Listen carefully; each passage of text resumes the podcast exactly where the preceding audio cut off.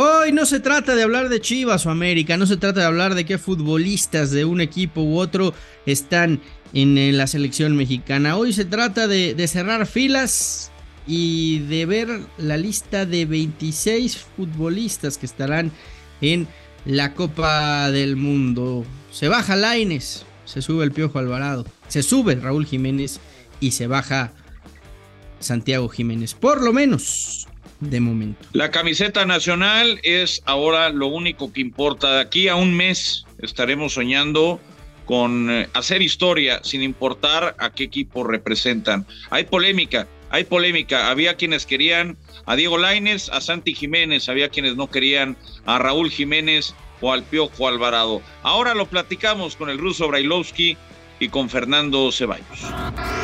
La rivalidad más fuerte del fútbol mexicano los dos grandes, podcast de fútbol. Hola, ¿qué tal? Y sean todos bienvenidos a Los Dos Grandes. Se acaba de dar a conocer la lista de Gerardo Martino para la Copa del Mundo Qatar 2022 y nos vamos a centrar evidentemente no solo en, jugadores de Chivas y América, sino también en eh, futbolistas como Raúl Jiménez y como Diego Laines, que, son figuras del americanismo y que han estado en boca de todos en las últimas semanas por el tema de si iban o no iban al Mundial.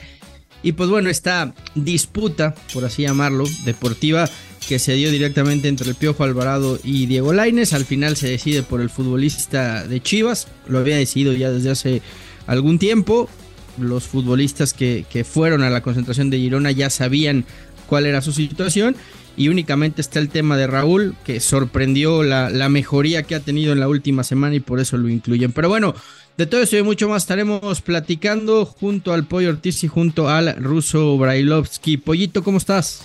¿Cómo estás, mi Fer? Saludos para el ruso, saludos para todos. Eh, pues ahí está la, la convocatoria, ¿no? Me llama me llama la atención, es una lista llena de, a mi entender, muchas incoherencias, ¿no? A partir de lo que ha ah. declarado el Tata Martino durante mucho tiempo. Pero bueno, finalmente eh, es lo que es y creo que a diferencia de, de otros episodios que hemos grabado, o te diría que del 95% de los episodios que hemos grabado, hoy a todos nos envuelve el deseo de que, de que a México le vaya bien, más allá de, de si juega uno de América o si juega uno de Chivas. Podremos o no estar de acuerdo, ya lo debatiremos, pero a mí lo del Tata Martino y las incoherencias no me, no me termina de, no me termina de, encantar. Pero bueno, es lo que hay, Ruso. Bueno, eh, yo, yo sigo sosteniendo, ¿no? Los técnicos eligen lo que ellos creen que es lo mejor para encauzar lo que ellos tienen, para ir hacia adelante, para ganar los torneos o los partidos que puedan llegar a tener y en este caso yo, yo en lo personal sigo insistiendo, ¿no? Dieguito Laines es de los pocos futbolistas que hay en México que por más que juegue poco, y lo demostró en la selección nacional, entrando dos minutos te puede llegar a cambiar el trámite de un partido. No veo en la banca a gente que pueda llegar a ser o que pueda llegar a cumplir con esta función, por más que no esté jugando, por más que no esté en ritmo y demás.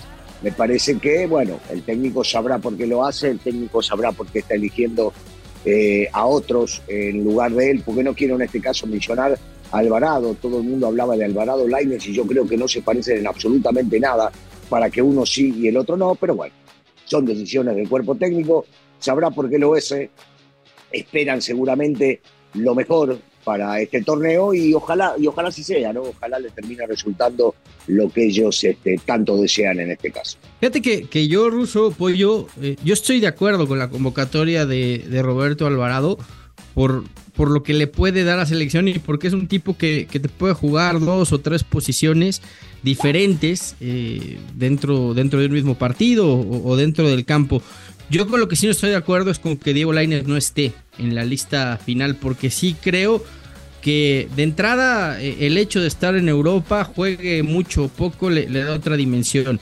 Y creo que, que, por fuera no tiene jugadores con tanto desequilibrio. ¿eh? Está Vega, está por ahí Antuna y, paremos de contar. Entonces, eh, yo, yo sí coincido en, en, esto contigo, Ruso, y creo que, y creo que no está no, no estoy de acuerdo. Yo no sé cómo lo vean en el tema de Diego Lainez. El ¿eh? tema, el tema pasa, yo, yo digo, Fer, perdón, no que interrumpa, el tema pasa más allá de lo que podemos llegar a imaginar que puede llegar a pretender el técnico nacional. O sea, uno arma la lista, seguramente la arman con la idea de que los futbolistas puedan llegar a cumplir en ciertas posiciones, y está bien. Lo que digo es que tenés, no tenés a alguien parecido. Lainez es alguien distinto, esté jugando o no esté jugando en su equipo, esté en actividad o no esté en actividad. Y eso es lo que me, me pone a pensar de que habiendo tantos futbolistas, porque hay muchos futbolistas de los cuales varios van a estar en la banca y muchos no van a jugar, uno dice el por qué no tenerlo. Pero bueno, yo sigo insistiendo en lo mismo, ¿eh? yo no me voy a meter. Este técnico es mucho más experimentado que nosotros, sabe del tema, ya estuvo en mundiales, elige porque no por un tema de, amistad o cariño, sino porque él cree que es lo mejor que le puede llegar a dar a la selección.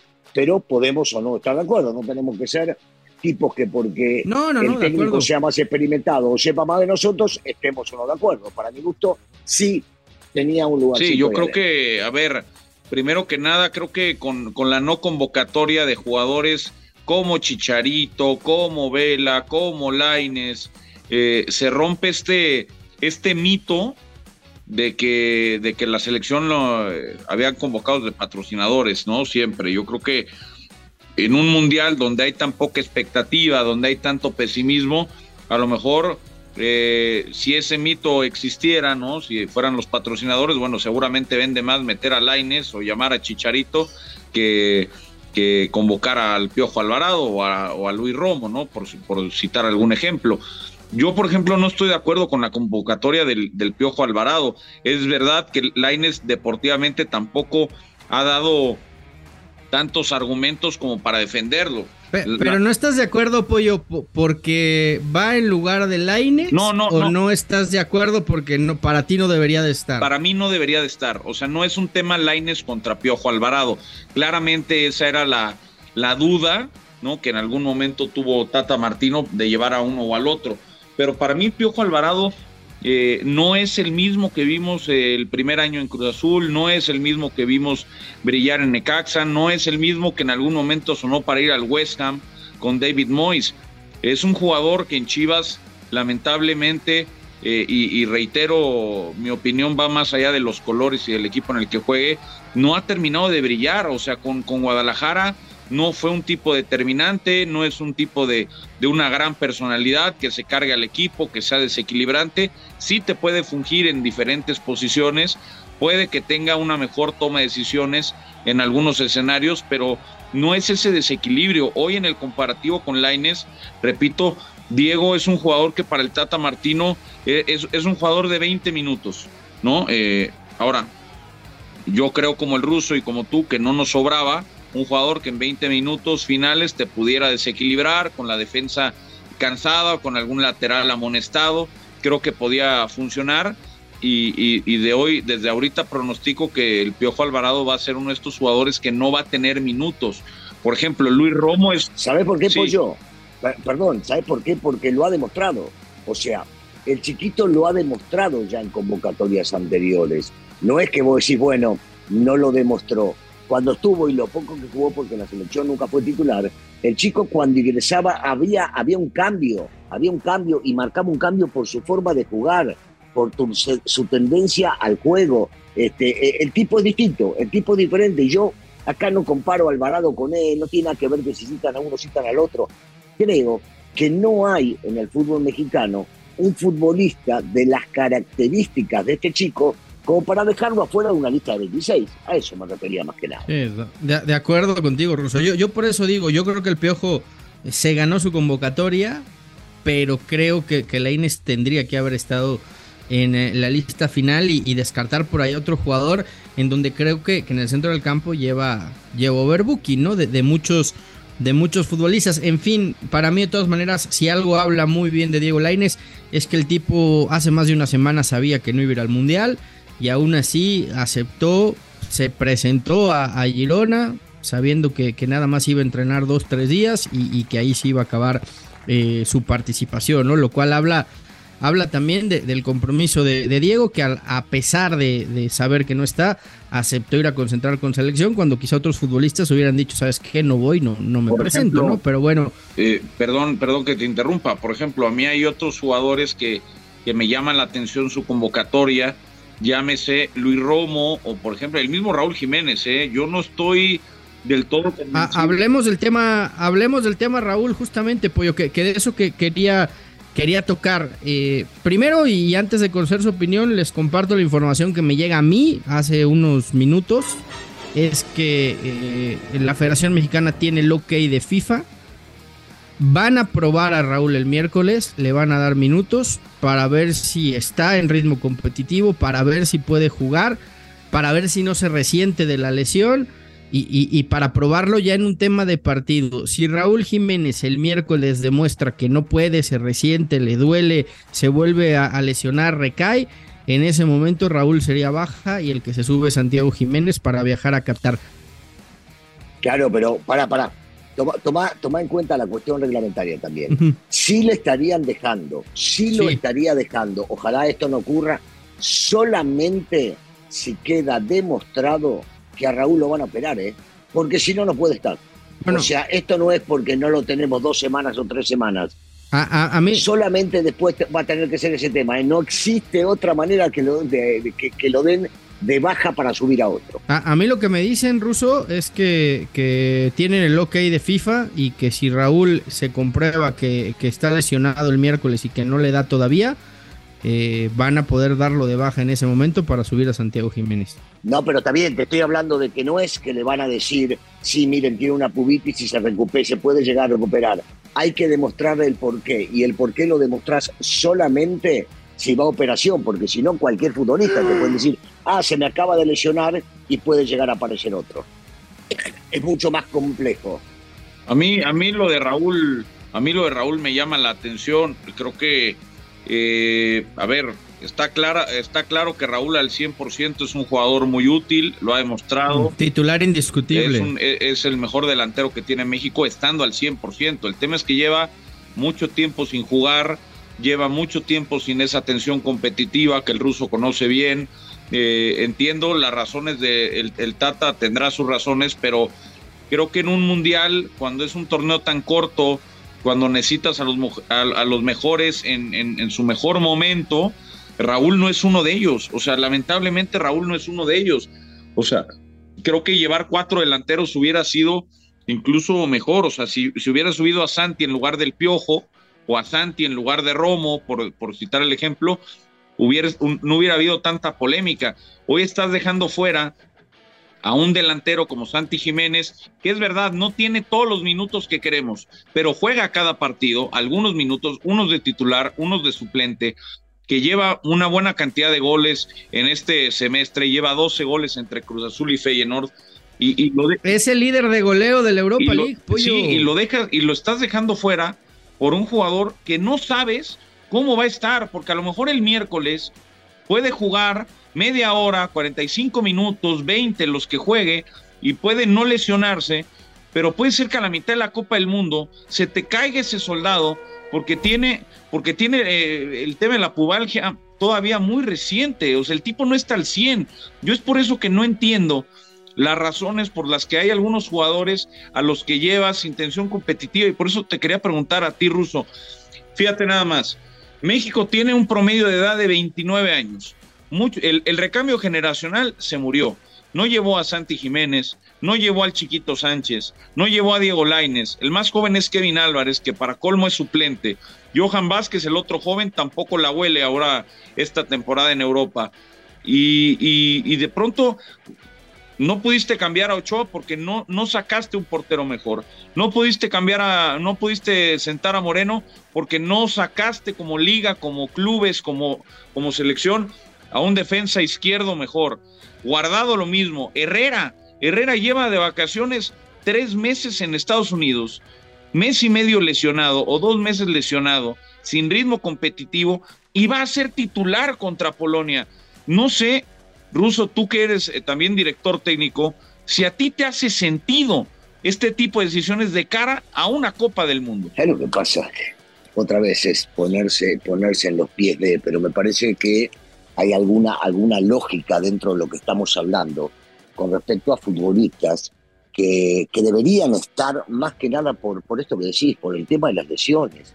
No, no, no, veo, no veo en un grupo de selección, en cualquiera de ellas, que por lo menos cuatro o cinco muchachos vayan a, a, competir. Yo creo que hay cuatro o cinco por selección que no van a jugar.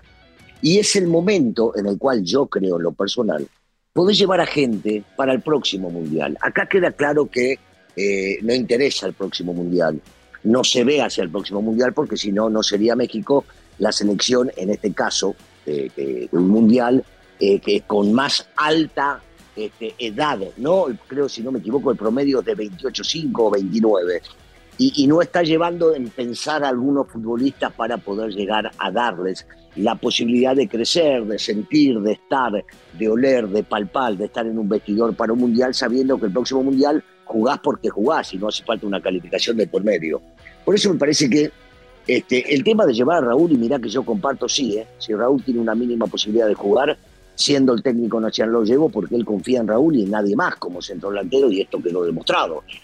Por eso el que va a jugar si es que no juega Raúl va a ser Funemori, porque es lo más parecido y es lo que le gusta a él. Entonces, no sé, hay, cosas que no me quedan claras, pero tampoco me quiero este, poner en contra de ciertas decisiones, porque sigo insistiendo, este tipo tiene mucha experiencia, este tipo eh, ha estado en mundiales y ha llevado, por ejemplo, a Paraguay a una, una justa histórica dentro de un mismo mundial, ha logrado cosas importantes, pero no por ello no podemos, te debemos dejar de criticar o de ver análisis de una cosa o la otra. Cuando vos tenés a gente desequilibrante por las bandas como van a ser, por ejemplo, el Chucky Lozano y Vega, que van a ser los titulares, por lo menos en el primer partido. Y vos por un lado tenés a Antuna, que decís, no, meto, si tengo que sacar a alguno, lo pongo a Antuna porque es desequilibrante. Del otro lado, tenés a otro igual, o por lo menos parecido, o similar, también que encara, que va al frente, que desborda. Y entonces vos te la estás jugando, dejándolo afuera con Alvarado, que no tiene nada que ver con él, y con Orbelín, que no tiene nada que ver con él. Entonces, hay cosas que no me, no, no me suenan lógicas dentro de todo esto. Yo entiendo que los técnicos buscan un equilibrio y que tratan de darle lo mejor o que haya competencia en dos lugares distintos, pero también analizo el tema del volante defensivo, que no lo hemos tocado, por ejemplo. Y ahí va a jugar Edson porque juega Edson y porque Edson, el técnico lo adora y porque aparte Edson se lo ha ganado en esa posición de volante defensivo. Pero después ha probado con varios y se quedó con Herrera. Le gustó Herrera y le gusta Herrera jugando de volante defensivo. Entonces pregunto, ¿no? ¿Qué función va a terminar cumpliendo Romo? ¿Dónde va a jugar Romo? Porque si va a jugar sobre los costados, bueno, yo creo, ¿eh? pienso que delante de él está guardado y del otro lado está Charlie, sin pensar en los que te podemos llegar a poner después. ¿eh? Entonces hay cosas que no me, no me suenan dentro de este equilibrio que posiblemente se quiere llegar a buscar. No, no me coincide con los futbolistas que, que acaban de quedar afuera. Ahora, eh, Fer, Edson, en teoría, tú tienes también eh, información seguramente al respecto. En teoría contra Polonia, a falta de que algo cambie, Edson va a ser suplente. O sea, el plan que tiene Martino, que lo, lo, puso contra, contra Irak, seguramente va a probar contra, contra Suecia algo distinto, pero el plan es jugar con Herrera, con Luis Chávez y con Charlie Rodríguez en medio campo. Y eso, digo, ya, ya de eso, ya de eso, perdón, Russo, se, ha especulado mucho. No, pero, pero ese tema, eso no lo entiendo. Yo, yo, yo creo que Edson va a ser titular. Eh, Mira, a partir de ahora, yo, yo te digo algo, eh, hubo mucho acceso en esta gira de Girona, muchas pláticas, mucho intercambio de ideas. A partir del jueves la selección mexicana se vuelve un búnker, nadie entra y nadie sale. Y el único contacto que va a haber con, con, futbolistas y con el Tata Martino va a ser a través de las ruedas de prensa que haya y nada más. Es más, ni siquiera en esta ocasión las familias de los futbolistas van a poder tener acceso al búnker de concentración. ¿eh? Permitime un minuto, Fer. Eh, Pollo, ¿de dónde sacaste que Edson no va a jugar contra Polonia? No, no, no lo entiendo, no, no me cierra. No, es que. Es y que, no le... sé que ustedes, los periodistas, tienen buenos contactos, ¿eh? pero. Es que no le cierra, no le cierra a nadie, Ruso. O sea, es algo que a mí particularmente no me hace ningún sentido, pero eh, la información que yo tengo, no sé si coincide con la que tiene Fer, es que el Tata está pensando cambiar del 4-3-3 al 4-2-3-1 y en ese 4-2-3-1 él quiere tener a Chávez para, para Polonia como eh, volante defensivo por izquierda y Herrera como volante defensivo por derecha. Eh, entonces, en, ese sentido, no, no, no va a entrar Edson Álvarez. No sé si en estos días vaya a cambiar algo. No, no, Pero es la información. te, lo puedo... Es la información que yo tengo. No, no, está bien, está bien.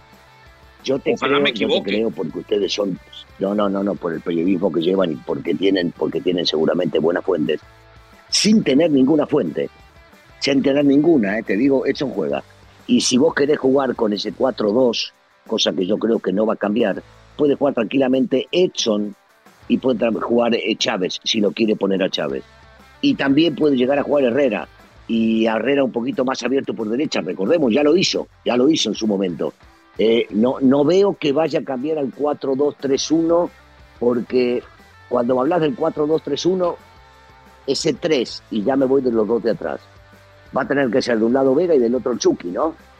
Y el 1 va a ser el centro delantero que sea, y bueno, no me digas que estos dos son más como para defender que para atacar, porque cuando vos haces ese 4-2-3-1, lo que buscas es que los dos de afuera también lleguen pero que también defiendan. Sí. Porque tienen menos espacio ahora los dos volantes defensivos. No, no, no, no. Lo que pasa es que la duda, la duda que tenía, la duda que tenía Martino era si usar a Herrera o no de titular, porque es el jugador que regularmente se tira un poco más atrás para recoger la pelota, para el armado de la jugada.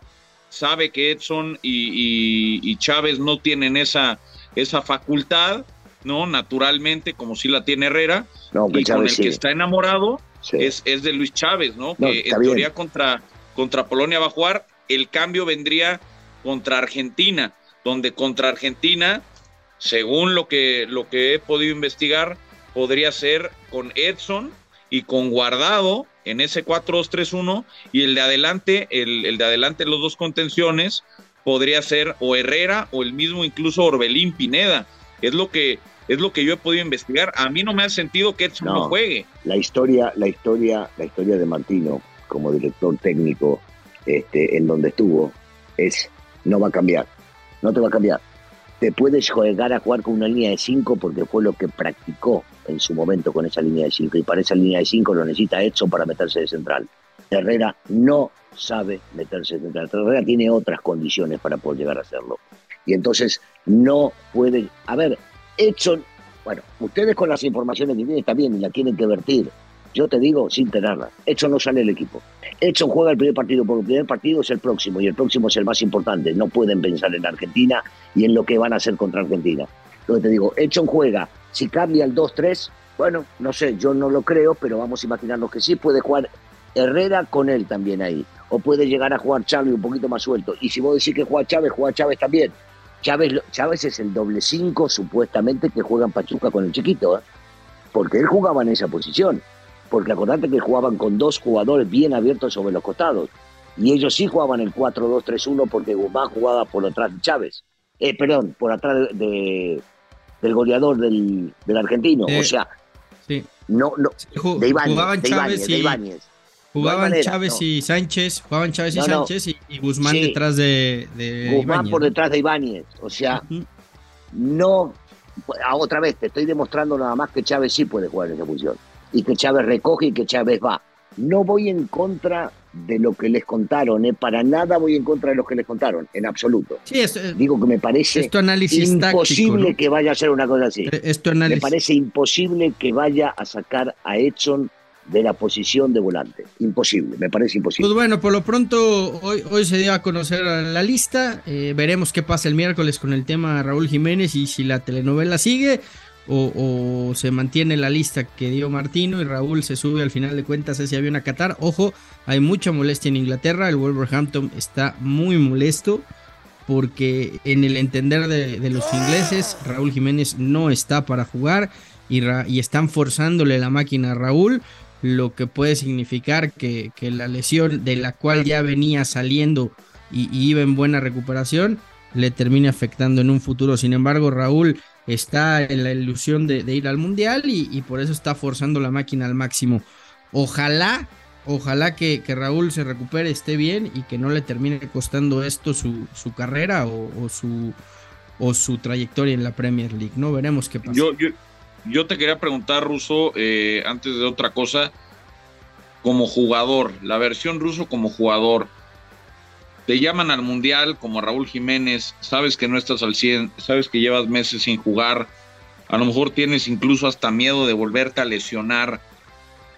No sería no sería bueno o no sería justo que él fuera honesto y dijera estoy o no estoy, más allá de la ilusión, porque todos entendemos que él quiere estar, él quiere participar, él quiere aportar, pero si él prueba, si él entrena y a lo mejor no está, porque la gente que está en Girona dice, hemos visto entrenar a Raúl, se ve muy bien Raúl, se ve fuerte Raúl, pero, pero a lo mejor él, no se siente así. Sí, sí, la, lógica indica y, yo, yo tengo entendido, no lo conozco, que Raúl es un chico bien nacido y seguramente si no se siente se lo dirá el cuerpo técnico. Él, eh, posiblemente esté ilusionado y se sienta bien hoy por hoy, pero el sentirse bien hoy por hoy no sabemos cómo va a estar el día de mañana con cualquier esfuerzo que pueda llegar a hacer porque es muy engañosa la lesión que tiene.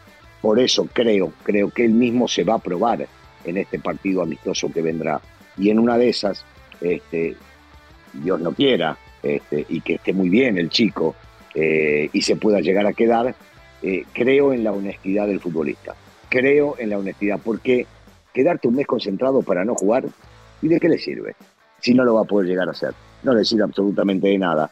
Y él sabe, porque él ha, picado piedra. Este chico, mirá que ha picado piedra desde que está en la América y le han traído futbolistas y lo relegaban siempre porque traían extranjeros. Él sabe lo que es estar afuera. Y seguramente se le va a cruzar un cable y va a decir, ¿Y por qué no voy a dejar a otro compañero que esté si yo no puedo? Pues bueno, veremos qué pasa, Ruso Pollo. Un, fuerte abrazo para los dos. Me quedo, Ruso, con lo que decías el otro día, ¿no? De, Diego Costa y de cómo lo forzaron para llegar a esa final de, de, Liga y de Champions. Y al final eh, Diego Costa, pues, pues aguantó lo que aguantó. Diez minutos en el terreno de juego.